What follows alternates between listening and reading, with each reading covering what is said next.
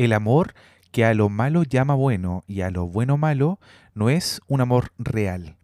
El amor verdadero reprende y perdona.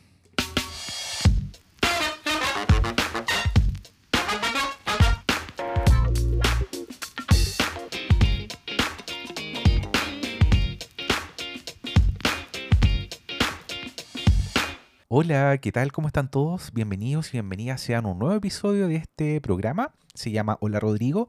Yo soy Rodrigo Rojas desde Chile y te acompaño cada martes y viernes por las plataformas de Spotify, Apple Podcasts, Amazon Music, Google Podcasts y más. Te invito a prepararte para un programa lleno de ánimo y lleno de positivismo.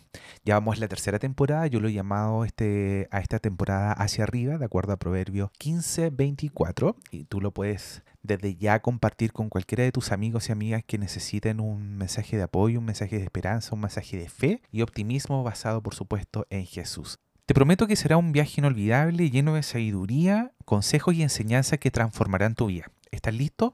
Vamos a subir juntos, vamos. Hay muchas cosas a las que llamamos amor, pero no están a la altura de lo que el amor es y hace. Estar dispuestos a tolerar cosas que son incorrectas a los ojos de Dios puede crear una apariencia superficial de paz, pero eso no es lo que hace el amor. El vivir voluntariamente dentro de un círculo de maldad sin decir nada puede hacerme agradable a la gente, pero eso no es amor. Decir, está bien, no te preocupes, a una persona que realmente hizo algo equivocado no es amor. Mantener la paz a cualquier costo no es amor. Mantenerse callado cuando debo hablar no es amor. Querer evitar momentos de tensión con alguien porque hay maldad entre nosotros que debe ser expuesta no es amor pedirte que toleres cualquier cosa que yo diga o haga solo porque dices que me amas es confundir lo que el amor es y hace. Mucho de lo que pensamos que es el amor sencillamente no es amor. El amor real, bíblico y que honra a Dios nunca compromete lo que Dios establece como bueno y malo. El amor y la verdad están entrañablemente unidos entre sí. El amor que niega la verdad no es amor. La verdad sin amor deja de ser verdad, debido a que es una verdad trastornada y hasta manipulada. Si el amor quiere y busca lo mejor para ti, entonces se compromete a ser parte de lo que Dios dice que es lo mejor para tu vida. Entonces mi compromiso debe ser convertirme en una herramienta de Dios en tu vida, incluso si tenemos que pasar por momentos difíciles para lograrlo.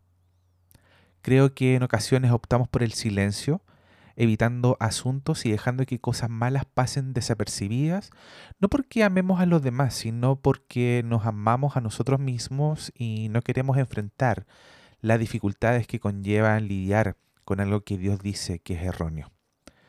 No estamos dispuestos a hacer los sacrificios personales que conllevan el amor verdadero.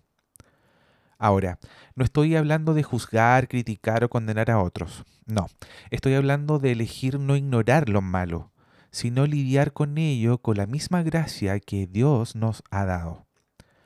La gracia nunca llama malo a lo bueno. Si lo malo fuera bueno, la gracia no sería necesaria. Si el pecado no fuera perverso y malo, Jesús no tendría que haber venido al mundo.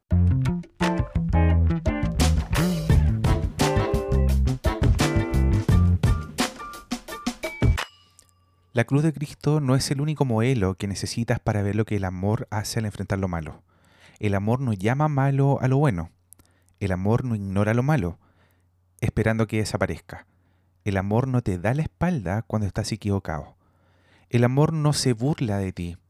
El amor no busca darle vuelta a las cosas para herirte de la manera en la que has herido. El amor no es pasivo ni se queda callado ante lo malo. El amor se acerca a ti precisamente porque estás equivocado y necesitas ser rescatado.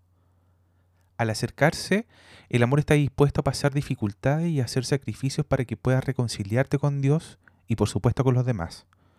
Dios nos brinda su amor para que podamos ser herramientas de este mismo amor en la vida de los demás.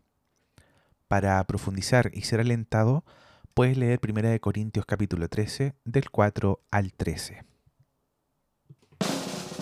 Tenemos redoble de amores en este nuevo capítulo porque se nos unen nuevos auditores a nuestro podcast Hola Rodrigo desde Honduras.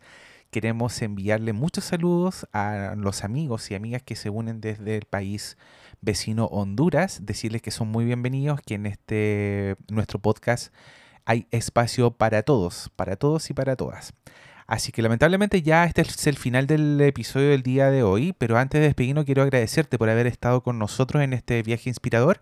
Esperamos haberte proporcionado el ánimo y la motivación que necesitas para poder seguir adelante en tu vida. Recuerda que en este ascensor de la vida siempre hay un lugar para más, así que invita a todos a subir con nosotros en este nuevo próximo episodio. Nos estamos encontrando entonces el viernes, ¿ya? Que esté muy bien, cuídense. Hasta la próxima. Chao, chao.